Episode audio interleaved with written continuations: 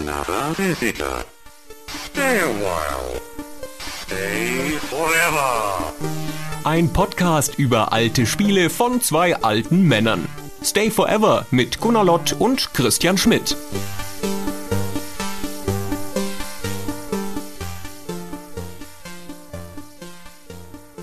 Dear listeners of the Stay Forever podcast, in today's episode we have a very special guest, and I am tremendously excited to talk to him.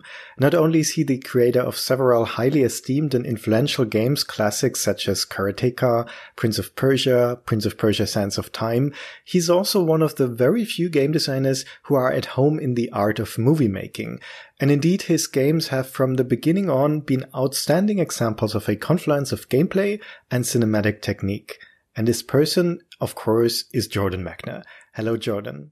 Hi, thank you. Happy to be here. So happy to have you on the show. So, we're meeting today to speak about one of your games in particular, and that game is The Last Express from 1997. We've covered the game extensively in a recent episode of the Stay Forever podcast, and we reached quite a few points where we wondered why was that particular design decision made? So we decided to ask the person best qualified to answer these questions, which is you, I hope. well, it's my pleasure. I'll be happy to talk about The Last Express. It's a game that's close to my heart. To put this into some context, can you outline what your role was for The Last Express and what responsibilities that entailed? Sure. I co wrote the script with Tomi Pierce and founded Smoking Car Productions, a small game development company in San Francisco for the express purpose of making the game. And so for about four years, I was the game designer, director, and also CEO of the company. Quite a few hats that you were wearing. yeah, you could say that. so you're saying a small development company, but to my understanding, the game grew to quite a size for a development team of that era. Yeah, it got a bit out of hand. It was a small company in the sense that we only had one project, which was The Last Express. But yeah, the size of that project really blew up past what I had imagined in the beginning. I think if I'd had any idea how big it would get, I would have thought twice. Okay, we'll come back to that. But let's jump to the origin of The Last Express, because that story starts quite a few years earlier than 1997, and it starts with you living in Paris. Now, the last time we saw you, you were working at Broderbund in California. How did you end up in Paris? It was a couple of years after Prince of Persia had shipped, and you know, really, I'd been in the industrial park for three or four years making Prince of Persia, and at that point, I'd been in front of my Apple II for ten years, from high school through college, making Karateka and Prince of Persia, designing and programming those games. So I really just wanted to sort of get out and start living my life as I felt at that time. You know, I didn't want to spend my entire life sitting in front of the computer screen. So I spent a year traveling. I went to Spain. I I went to film school in New York. I shot a documentary in Cuba and ended up in Paris, where, among other things, I really fell in love with French graphic novels. And uh, as well, I'd always been interested in European history. And Tomi suggested to me the idea of doing a game that was set on a train. Her opening sentence was, I was taking the night train to Berlin. Yeah, she evoked the image of a train standing on a station at night and said, Look, that's European 20th century history at a glance. And of course, I had my own associations. And my first thought was, well, let's do World War One and let's make the Orient Express. And so started reading about that World War One period, which until then I think in games had been less well represented than World War Two. And just became more and more fascinated with that period. And so the history, living in Europe was an influence, reading graphic novels like Hugo Pratt, Corto Maltese, uh, Francois Schuiten, all of those inspirations, as well as the old Hollywood movies like The Maltese Falcon and Casablanca, The Third Man, which Tomi and I both loved, all sort of fed into it. And so we came up with this crazy story. And before I knew it, we moved back to San Francisco and we were starting this development company to make the game. While you were in Paris, you were obviously done with games, right? Well, I was taking a break. You know, I knew I would do another game at some point. And while I was in Paris, I was still working with the team on Prince of Persia 2. The Broderbund team was in San Rafael, and it was sort of Prince of Persia 1.5. They started with a code for the first Prince of Persia and built new graphics, new animations and enemies and backgrounds, but it stayed pretty close to the original Prince of Persia gameplay with new levels. So I was in a little studio apartment in Paris building those levels with the level editor and then going back and forth to San Francisco to meet with the team. So while I was doing that, which was honestly a part time job, I was also making films and writing and so forth. That desire to do an ambitious game had kind of been used up when Prince of Persia shipped. It's like a battery that had been drained and it was kind of slowly recharging. And at a certain point, you know, I was like, okay, I've been away from games for almost two years. Let's do this. And at what point in time are we here when you were living in Paris and contributing to Prince of Persia 2? That was 92. 92, okay. 91, 92. And that call from Tomi that you described, I guess it was a call, or was she in Paris with you? I think it might have been in person. We started talking about the story when I was still in Paris, and Tomi had also lived in Paris previously. She ran Broderbund France for a while, and she spoke French before I did. We had a friend, uh, Patrick Ladislav. He was my best friend in Paris, and he was a sculptor. He wasn't a video game person, but he was just sort of a very brilliant, well rounded guy. And he got excited about the challenge of researching what the 1914 Orient Express had actually been like. So we placed an ad in a French magazine called La Vie du Rail, which is a train enthusiasts magazine. This was 1993, so it was a classified ad. And the classified ad just said, We're looking for people who are passionate about the 1914 Orient Express with a phone number. And the ad ran in the magazine for a couple of months, and then one day we got a call from someone saying, We have the information. Come meet us at the Gare de l'Est. Go to track one, go through the glass doors that say, Do not enter. Go down a flight of stairs, and we'll meet you there. so this rendezvous was like something out of the game script. So we went, and in fact, there's this amazing association of retired French railway workers at the time in the Gare de l'Est in the basement. So we told them what we were looking for basically, floor plans, conductors' manuals, menus from the restaurant car, photographs, anything that could help us reconstruct what the Orient Express had been like in 1914. And they said, unfortunately, all of those records were destroyed by the train company a few years ago when they needed to clear out their warehouse. And so we were crestfallen. This is what the SNCF, the train company, had all told us. They said they didn't have anything. And so these elderly retired train workers told us, yeah, they got rid of them. But then their eyes lit up and leaned forward and said, they think they were destroyed. But in fact, we took them home. okay. And they took our shopping list, they went home, and they came back a week later and they had everything. They had the train schedules, they had maps on graph paper, they had mapped out every stop that the Orient Express made, what time it arrived in each station, what time it left the station, old conductor's manuals, everything we needed. It was amazing. And I think that was a key moment in bringing us to this determination to recreate the 1914 Orient Express with absolute accuracy as far as we could. It was really seeing the passion of these railway workers they'd cared enough to preserve this, and just the thought that all of this could have disappeared forever if we hadn't asked them, if they hadn't produced it, kind of became part of our core concept. The idea of recreating something that had been built with steam and iron and the most advanced 19th century technology of its time, to recreate this virtually using what was a new technology in 1993 of uh, 3D modeling and rendering and the idea that not just the Orient Express, which was already gone, but the knowledge of what the Orient Express had been would also soon be gone if we didn't act to preserve it. That was incredibly motivating and inspiring for Tomi and Patrick and me. And that sort of became the mission, which we passed on to the team. And pretty soon we were 50 people in San Francisco just working on this kind of strange, quixotic mission to recreate this vanished 1914 train. Looking back on this with more than 20 years of distance, was it worth it? That decision to meticulously recreate the train to preserve that history about to be lost? Oh, absolutely. It's one of the things that I'm proudest of about the game. It was certainly annoying, especially to the programmers, the bends at the end of the train corridors. You know, I don't know how much that added to the budget and the number of images and renders that we needed. The fact that when you got to the end of the corridor, it kind of bent around, and so we needed to film different movements for characters to go in and out of those doors. The programmers who were very practical kept saying, "Why not just make it straight?" But uh, you know, we couldn't. It would have felt like a violation. You know what's interesting is that your game is generally historically accurate in terms of, for instance, the articles that you have in the newspapers and the food that's served on the train and the wardrobe and so on. But you are prepared to depart from that whenever it suits the narrative. Not so with the cars. They are meticulously authentic. It seemed to me that you decided not to compromise with the design of the cars. Why is that? Well, that's an interesting question.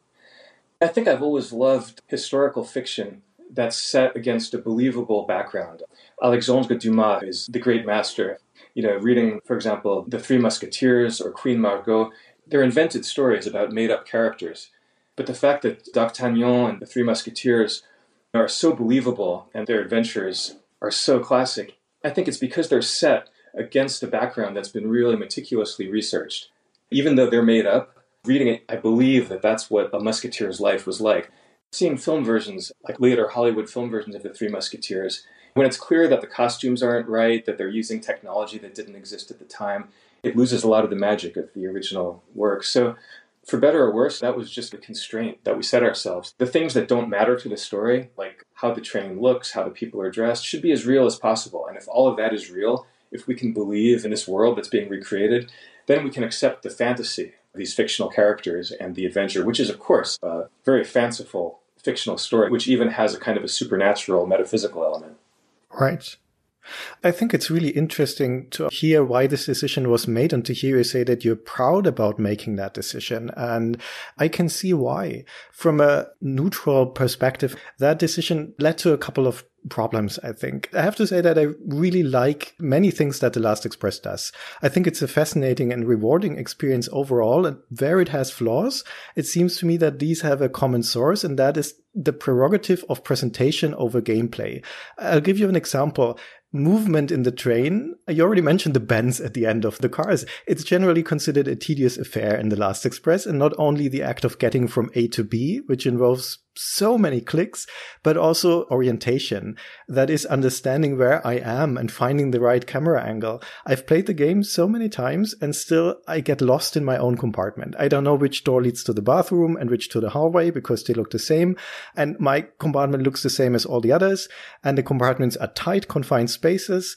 And that may be realistic but it also means that you have a narrow viewpoint. So looking around means you need to look up and down and take a step to the window and then look left and right and up and down again.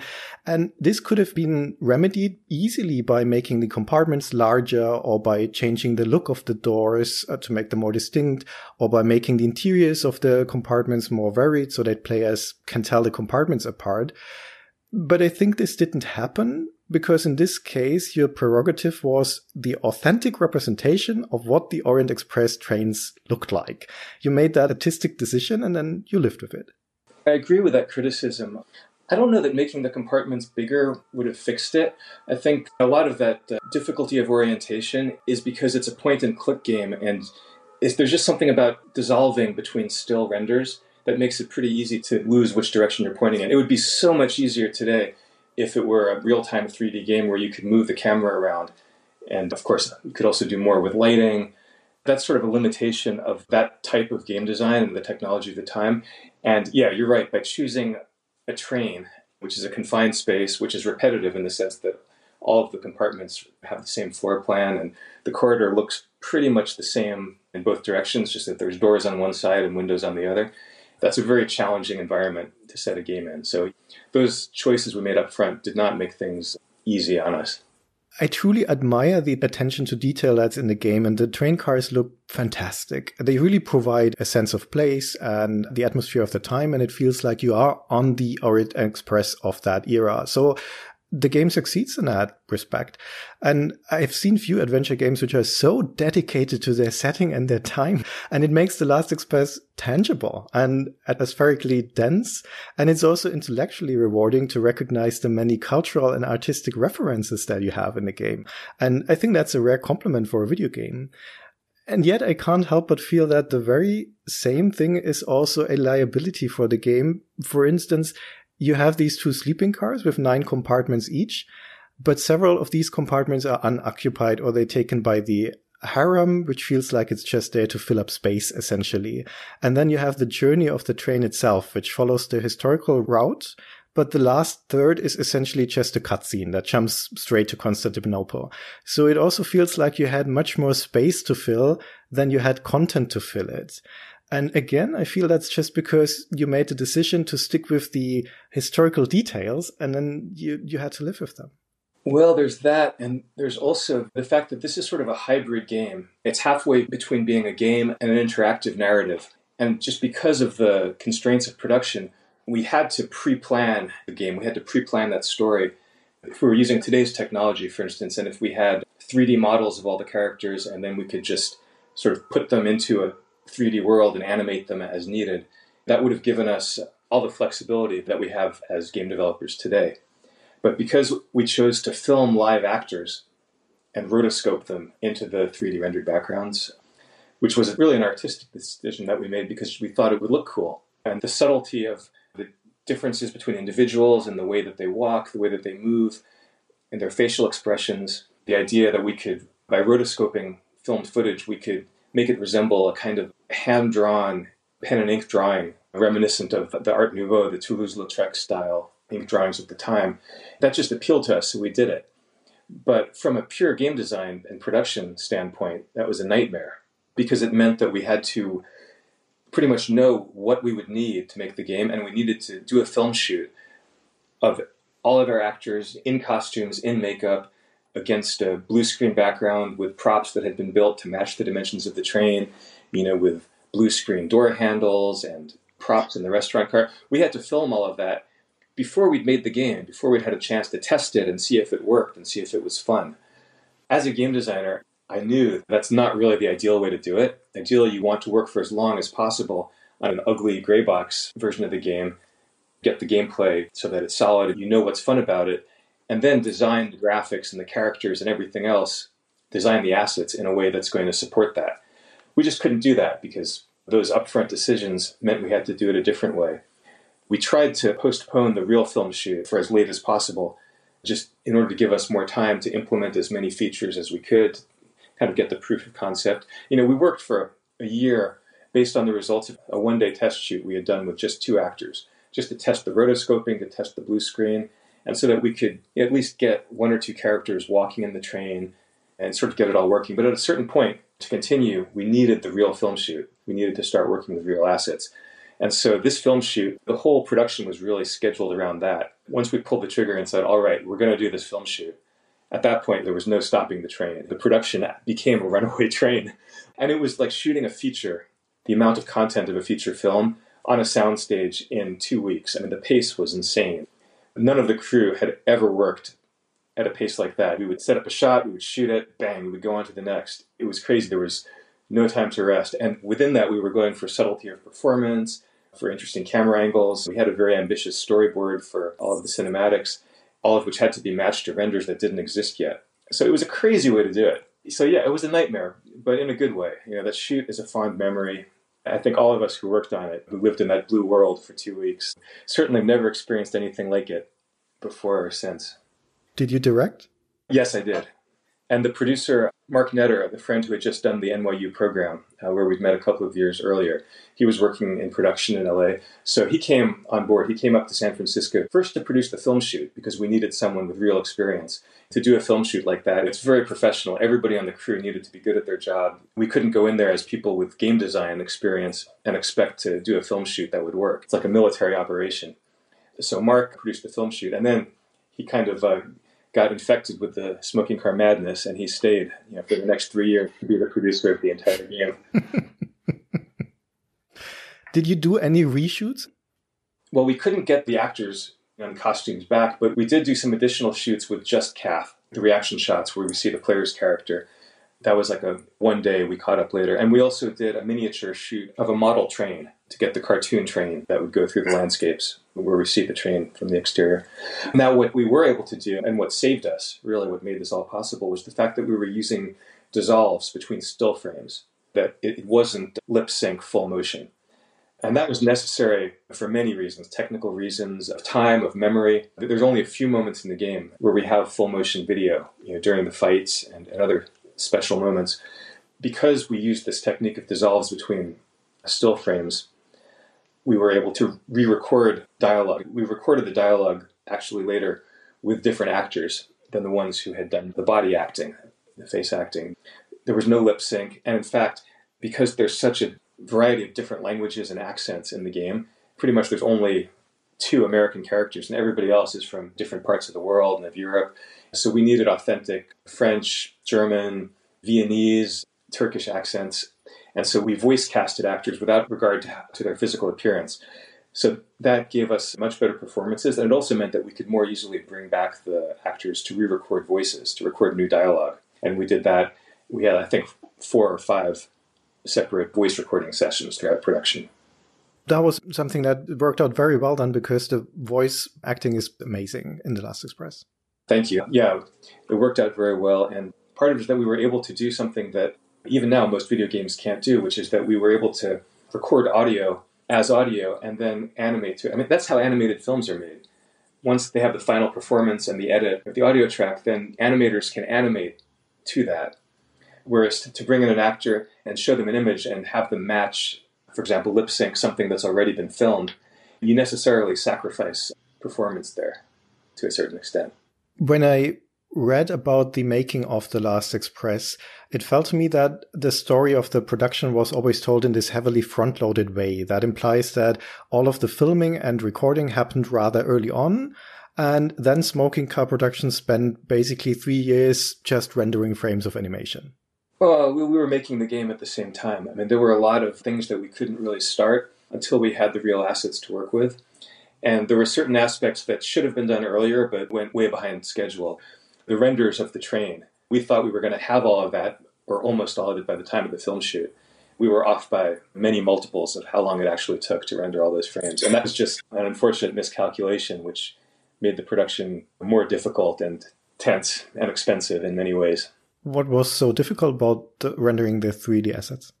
Uh, it was 1993, 94, 95 technology, and we were going for a high degree of beauty. And our lead 3D renderer, Donald Graham, you know, was a real artist, and he had a standard for how we wanted it to look. But he really underestimated how long it would take him to render that number of frames. It was just kind of a collision between individual artist timing and the needs of a large team where you have people showing up to work every day, moving ahead on a schedule, and when they think something is coming and it doesn't come up, that has repercussions all down the line. Patrick, who I mentioned, my friend from France, whose background was as a sculptor, and he had also been to film school. We'd actually also met at that film program in New York.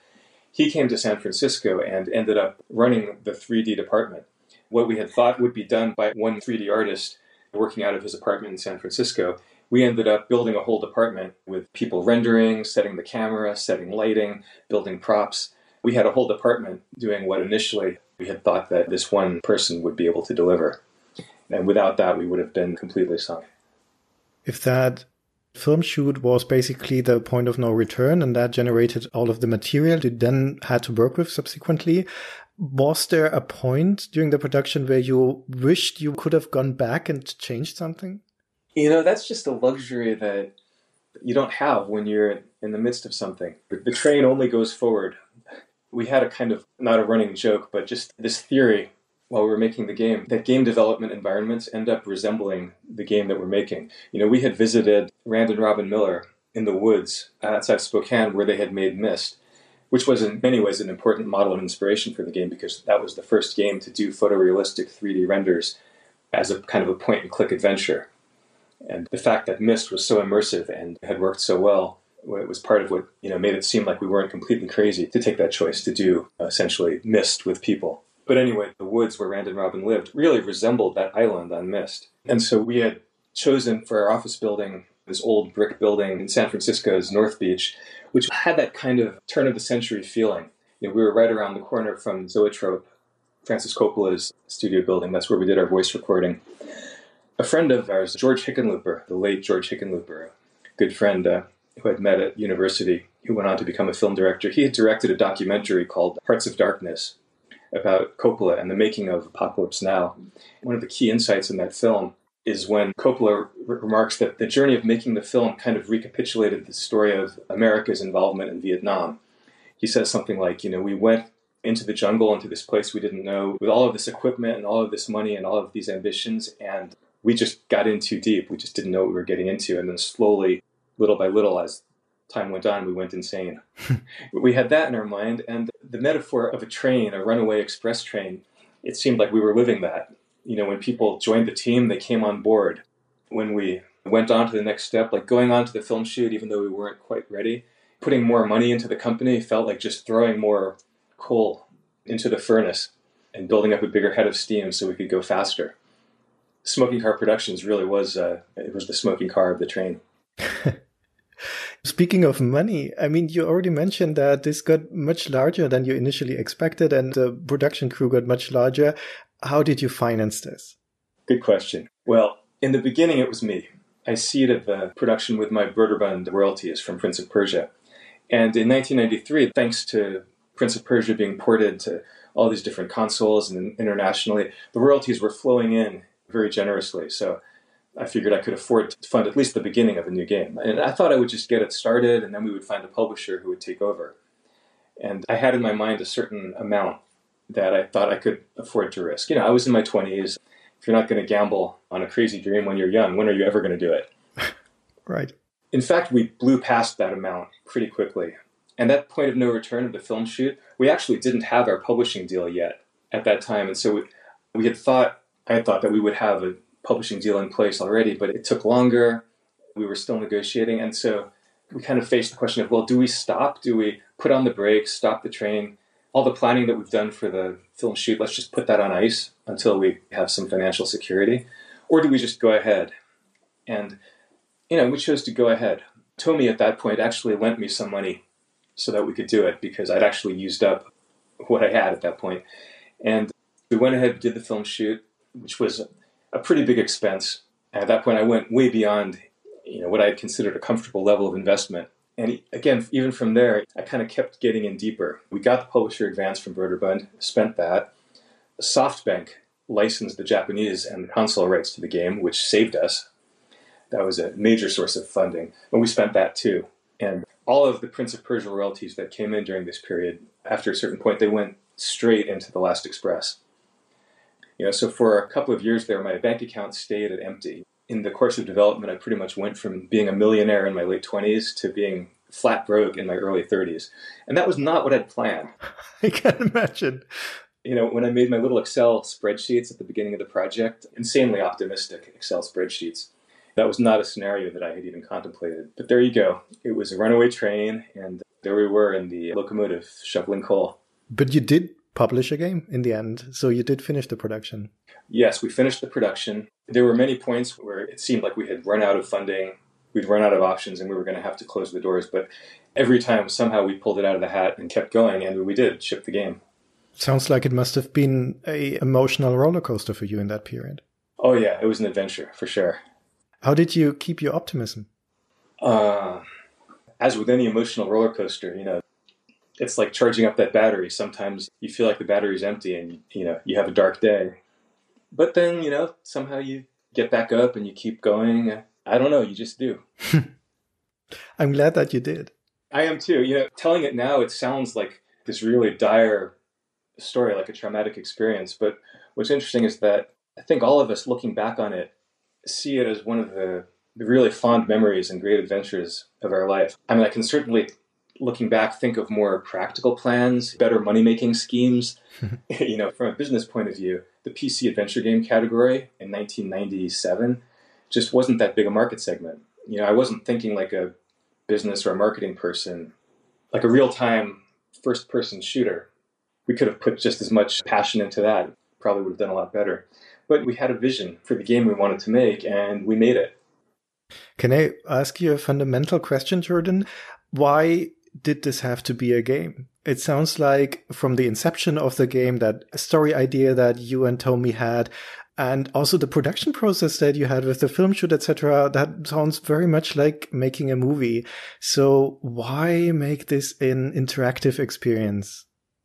I think that was just part of the excitement of the concept. I mean, of course, there had been great movies, you know, made that were set on trains. Uh, Hitchcock's *The Lady Vanishes*, you know, was a reference. But even though many of us had a film background, had been to film school, and I was also writing screenplays. It was really the idea of doing it as an interactive narrative that really lit the spark because that was something that didn't exist. It was a chance to try to maybe create a new genre isn't the right term, but at least to try a, something that wasn't already a formula. You know, that wasn't just following established models of the past, but actually trying something experimental that might work, it might not, but we were really the only ones who could do it because we had experience making games and we'd sort of seen that technology evolve. And the technology available in 93, 94 was already a huge leap beyond what had been possible in the late 80s. And I was making Prince of Persia as a 2D game. Hmm. We wanted to try playing with those toys and see what we could make. And we were really the only people who had just a particular combination of skills and sort of odd interests, plus being steeped in European history and literature in the way we needed to do this crazy thing. Why did you feel like you had to start your own production company? Why not just pitch the idea to developers or publishers? That's an interesting road not taken. At the beginning, when we started, because of the success of Prince of Persia, there was no shortage of publishers that were offering to back this in various ways. It was really a hubris. I thought that if we made a deal with a publisher, then they would end up taking the pragmatic conservative path and that we wouldn't be able to do some of the more ambitious experimental aspects that we were excited about.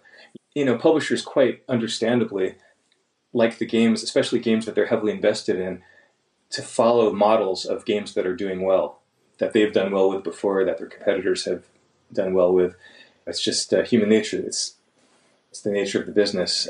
So to do something risky and independent, you kind of have to be independent, and you have to be willing to lose your own money because when you're using somebody else's, they get to decide how conservative or how adventurous they want to be. I think this ambitiousness and the uniqueness of your approach to creating this game also is reflected in the uniqueness of the game itself. And one of the brilliant touches of the game is its unique look. And this combination of cel shaded art nouveau characters with the highly detailed rendered backgrounds that you already described. And you know what's fascinating about this look is that it makes the game eminently recognizable. To this day, you can look at a set of screenshots and the one from The Last Express will look like no other game out there. It's just completely unique on that visual level. And that's terrific. And to jump back to the production process, that look was generated by a patentless process. So I looked up the patent. It's US patent 6061462 called Digital Cartoon Animation Process. And it was submitted in March 1997. So that must have been towards the end of the game's production. Do you remember who decided to try patenting this process and to what end? Gosh, you know, I can't remember who first suggested it, but yeah, you know, at a certain point when we realized that this was patentable, and looking at the amount of work we put into it, we went ahead and got the patent. We called the tool GrabFace. Yeah, it's interesting because now it's so much easier to do that. You can do it with a combination of filters. There are social media apps that can do a, actually a really good cartoonizing. And I think within a few years with deep learning, we'll go even further. I mean, we'll be able to take filmed images and instantly turn them into art of any art style that we choose. But at the time, of course, it had to be done uh, frame by frame and took a lot of computing power. It was really a handmade process. It was certainly, in terms of automating the rotoscope, well beyond the very primitive handmade rotoscope that I'd used for Karateka and Prince of Persia on the Apple II. We had thousands, tens of thousands of frames to digitize in rotoscope. It was quite an undertaking at the time.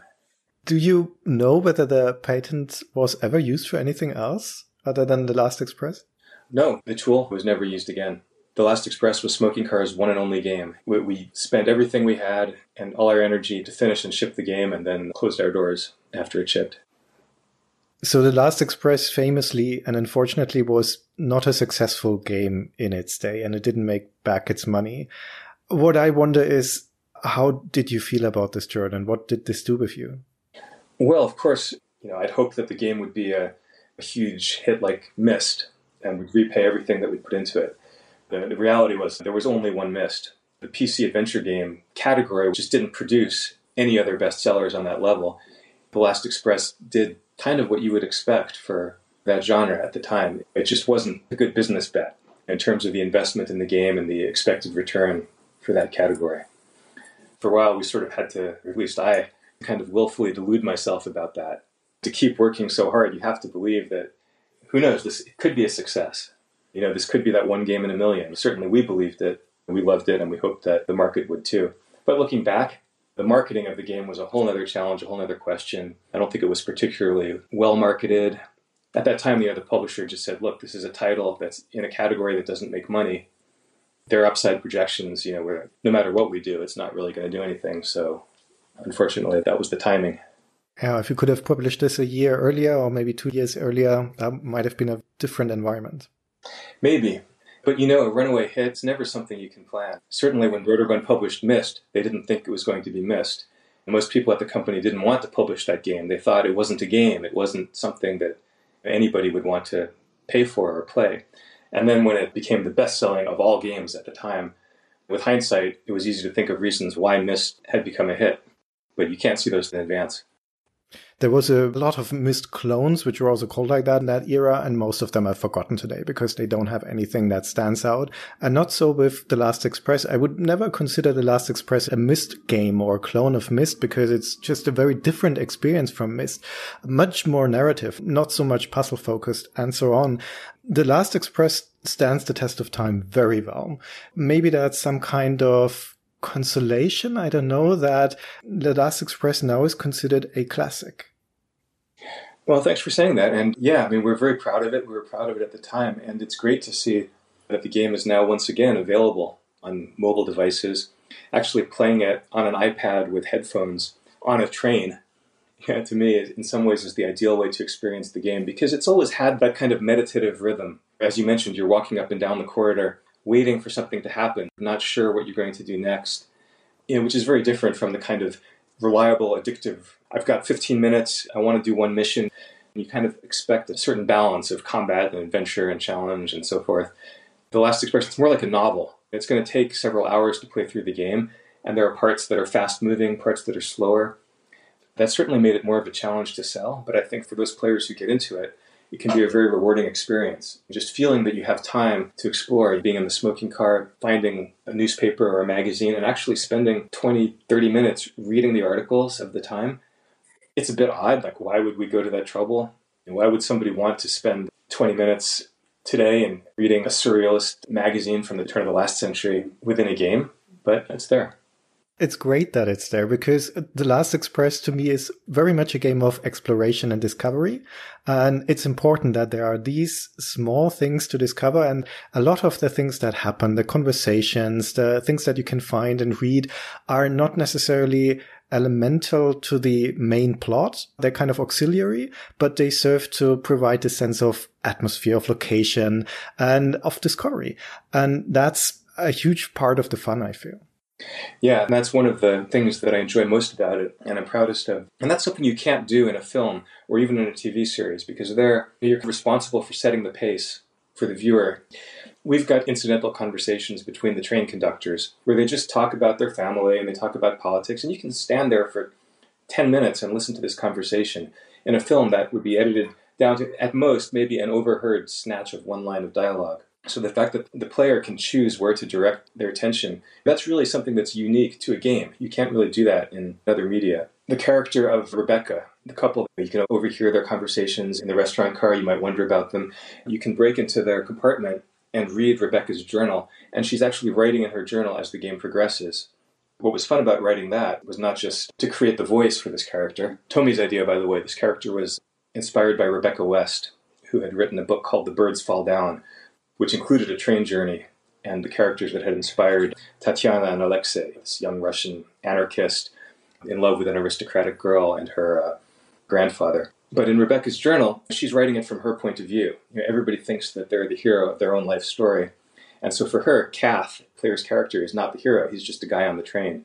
This is something we couldn't quite be sure how it would feel when we did it, but I think in the finished game, it's one of those things that's actually sort of cooler and more fun than we imagined to just the particular thrill that you get reading this character's journal and seeing that she's written about us. She's describing things that we've just done. It feels like we've impacted the game world in a persistent way.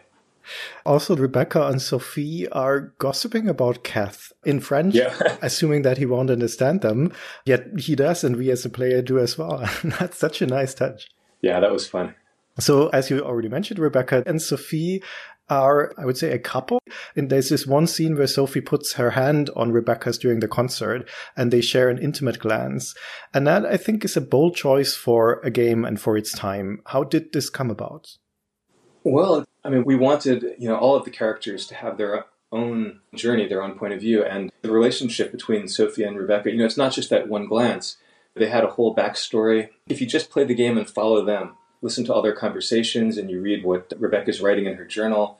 You know, at one point they have an argument, then they make it up. That moment in the concert is really the moment where, having had a fight beforehand, the music, the beautiful music, brings them together. It's Rebecca who's the one who loves more in this relationship, and Sophie is the one who's not quite so uh, involved. But to tell the story of that couple who are completely incidental to them, like they actually don't interfere with the plot in any functional way. Some of the other characters, there's an object that they have that you need to get, where they give you a key piece of information. Sophie and Rebecca, they're present for all of the action, but they don't impact it. That was part of the concept. And as far as the lesbian relationship, sexuality existed in the 19th century. It's always been with us. You know, why not have a lesbian couple? There's really no reason not to. It's just prejudice. That's a very good answer, and it was a very good choice. Just treat it as the natural thing that it is. So, as we're already discussing narrative decisions that you made, there's one thing that we really wondered about. The game starts out as a murder mystery as Robert Cath finds his friend Tyler Whitney dead in his compartment. And then over the course of the journey, political ideologies and intrigue come to dominate the plot. And towards the end, the train gets hijacked. And of course, World War One dooms. So there are a lot of tangible things that drive the plot of this historical thriller. So the one thing that you think that this game doesn't need is a supernatural element. And yet that's exactly what you introduce in the form of this mechanical bird. And the entire finale revolves around this bird. And to be honest, this made no sense to us. So Jordan, why the bird? Yeah, I mean, the story, this script that we came up with was kind of ambitious in the way that it blended or bent established genres.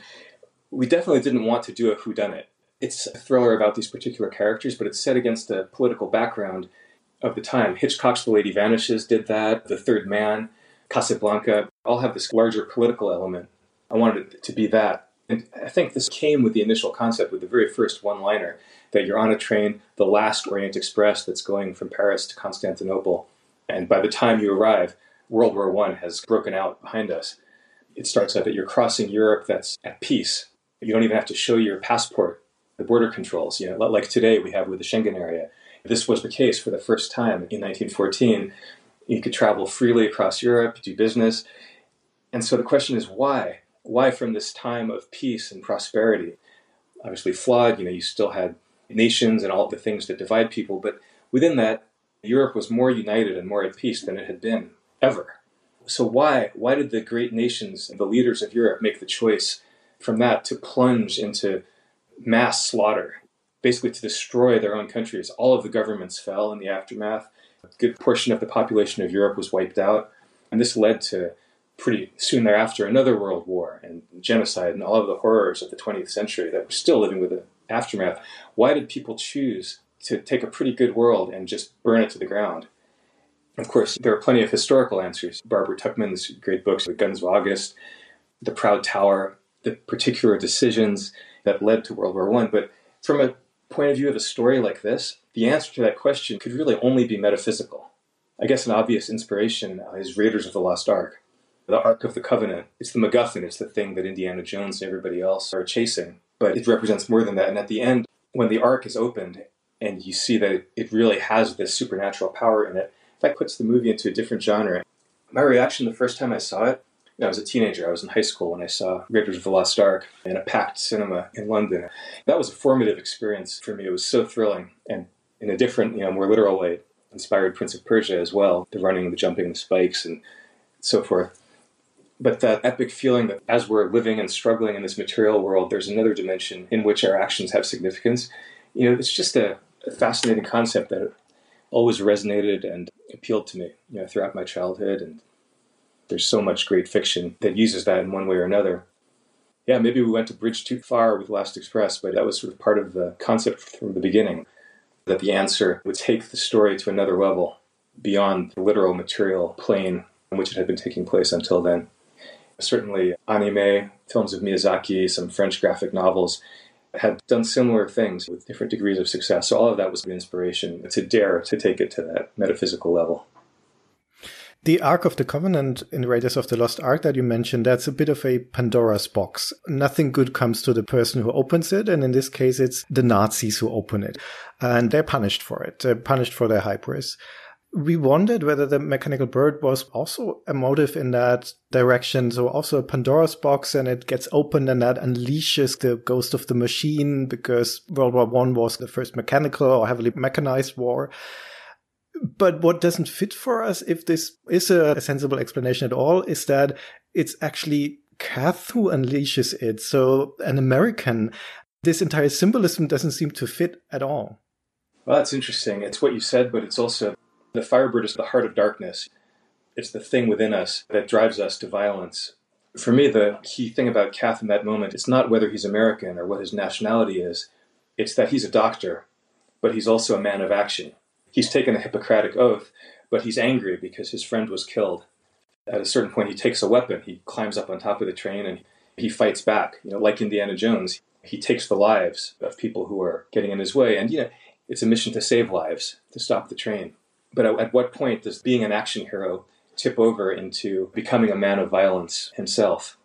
So uh, I can understand if you question that, if uh, if you feel that it wasn't completely successful or didn't work for you. I know that you know it's it's kind of personal. It's difficult to explain. It either works on the level of imagery and poetry or it doesn't. So I, I can't really defend it, but just to say that those were the kinds of concepts that we had in mind. Hmm. You don't need to defend it at all. I'm happy to hear this explanation, and it does make sense to me. You already mentioned that originally the motive of Robert Cath when he enters the Orient Express and finds Tyler Whitney murdered is basically to find out who or what killed him. And one of the slightly vexing things about The Last Express is that the game actually doesn't provide a clear answer to that, or it's never resolved at the end. Cath seems to have other things on his mind at that point. I mean, a lot happened in the meantime. So I'm going to ask you now, as the author of the story, who killed Tyler Whitney? The Firebird. The Firebird did. Okay. How? why? Why did he open the egg? Ah, uh, why did he open Pandora's box? You know, I see the Firebird as sort of in the lineage of cursed objects. They sort of exert their own fascination. The Firebird wants to be opened. It wants to be let out. And of course, it will attack and kill whoever opens it. So I think from the moment that Tyler possesses the Firebird, he's drawn to figure out how to open it. Hmm. This harks back to a certain kind of Victorian Gothic literature, you know, the Moonstone, the Mummy's Curse.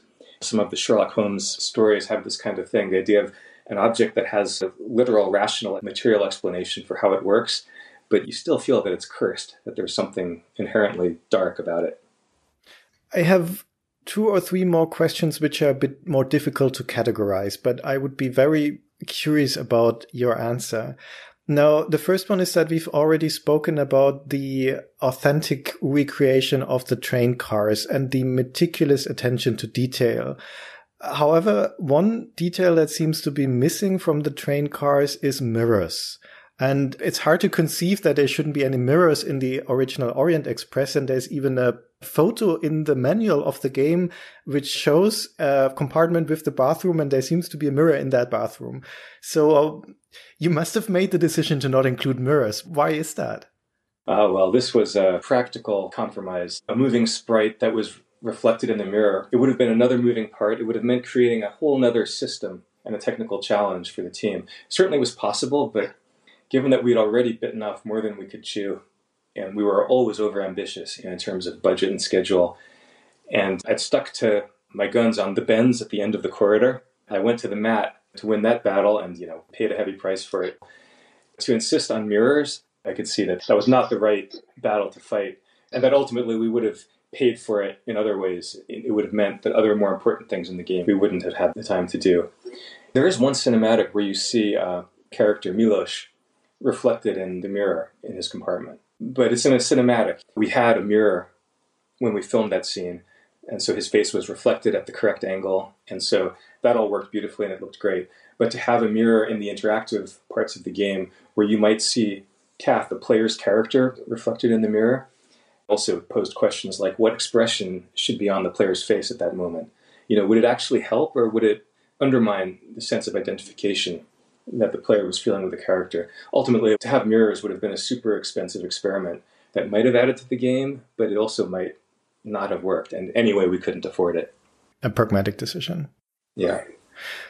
The second question is about the German version of the game, because there's something odd about the German version, and I wonder if you know about that. I have to say that the German version is actually very good. The translation and the voice acting are phenomenal. It's one of the best localized games I've seen to this date.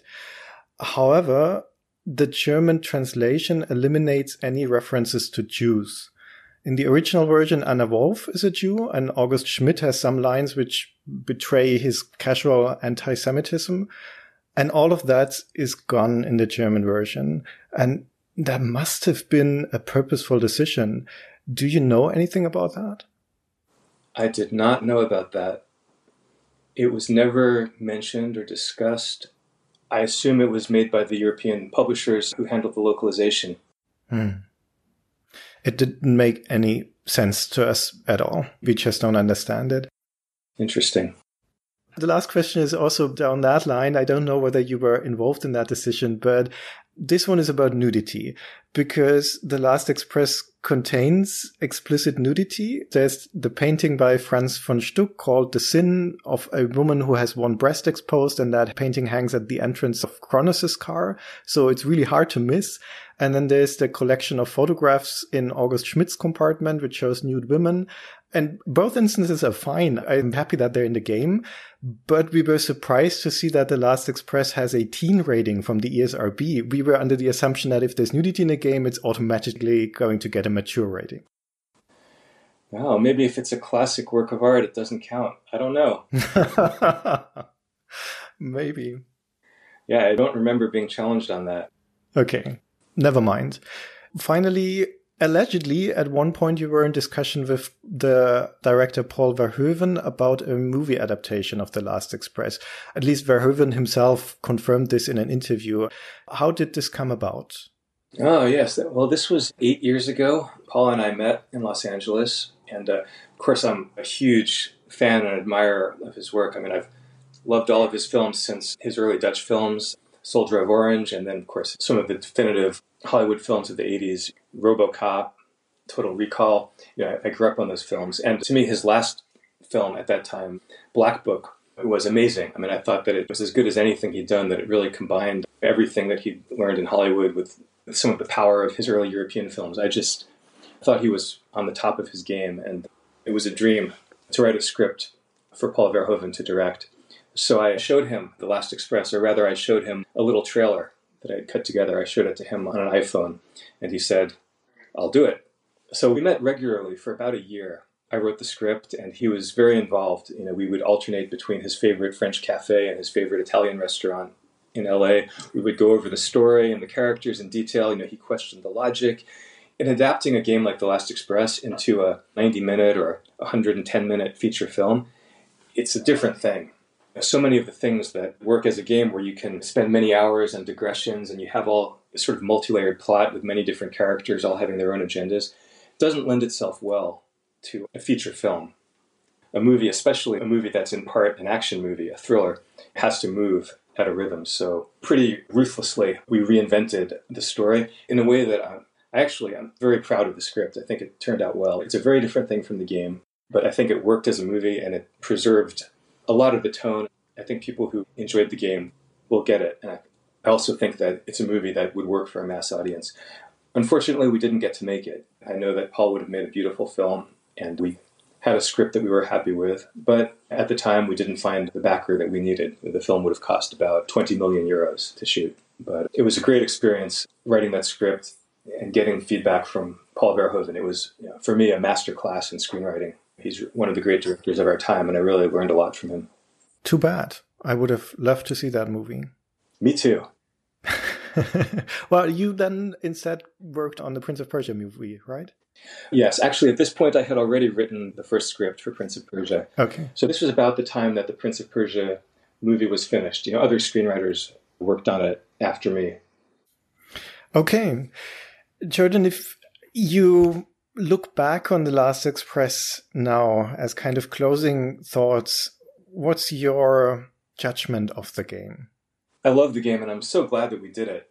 And the more time goes by, I think the more looking back on it, we see the permanent value that was created. You know, the friendships that were forged between the people that worked in the game, the strong memories we have of moments in the production, and then just the fact that it exists, you know, and that it's still out there, and that even now, 25 years later, a new generation of gamers can discover it, can play it on a mobile device or on a PC. That's a bonus. We didn't really have any right to think that that would be possible when we made it. So all of that makes me happy. And the things that were frustrating at the time, the business challenges, what happened with the marketing, how well it sold, those things fade away. They become less important as time goes by, whereas those other things become more important. It was really a once in a lifetime experience, and I feel privileged to have been able to work with that team at that time to create it. I'm also very happy that the game exists not just because it is a fascinating experience to play, but also that in a sense it demonstrates what games can strive to be, what they can accomplish in terms of finding unique solutions to narrative, in terms of the style, in terms of explorative aspect and the glimpse of a historical period that it provides. It is unique in almost every sense. And that is a tremendous achievement. So thank you so much, Jordan, for creating the game. And also thank you a lot for taking the time to talk to us and answering all of my questions. Oh, well, thank you. It's been my pleasure. Your journals from the time when you created Prince of Persia will be turned into a book. And I highly recommend them. I've seen the version or read the version that you published on your website. I assume the book will have additional content. Yes, Stripe Press suggested doing a deluxe edition which would contain visuals as well as the text of the journal entries. Actually, the Strong Museum of Play in Rochester, New York, has my archives. A few years ago, I gave them all of the old uh, working materials from my first games, Karateka, Prince of Persia, and also of The Last Express. They have it all. It's funny the timing of this call because one thing I'm doing this week is I've been going through those old archives and looking at the scans of you know sketchbooks and you know correspondence and things to pull out the visuals you know that will be good to add to this Prince of Persia making of book of the old journals. But there's a lot of stuff in there about Smoking Car and the Last Express too. Obviously, that's another project. But if anyone listening is up for it, you know, there's a treasure trove of archival materials about the Last Express at the Strong Museum in Rochester, just uh, waiting for someone to dig into it. You know, like the uh, Ark of the Covenant in that crate, the end of Raiders of the Lost Ark. you know, and like the old archives that we found at the Gare de l'Est in Paris about the Orient Express 25 years ago, it's there if anybody wants to do the making of the Last Express. That'll be an interesting story for someone to tell for another day. When is your book going to be out? In the spring. I'll post on my website at jordanmechner.com when we have exact dates. Stripe is working on it now, and the book should be ready in the spring of 2020 pretty much 30 years to the day after the PC version of Prince of Persia shipped. Perfect. We'll keep an eye on that and we'll also inform our listeners when the book is out. I'm already preemptively recommending it. Everybody should buy the book. Again, thank you so much, Jordan, for taking the time. This was a fascinating insight in the creative process behind The Last Express. Thank you so much for joining us. Very welcome. Thank you. Thank you.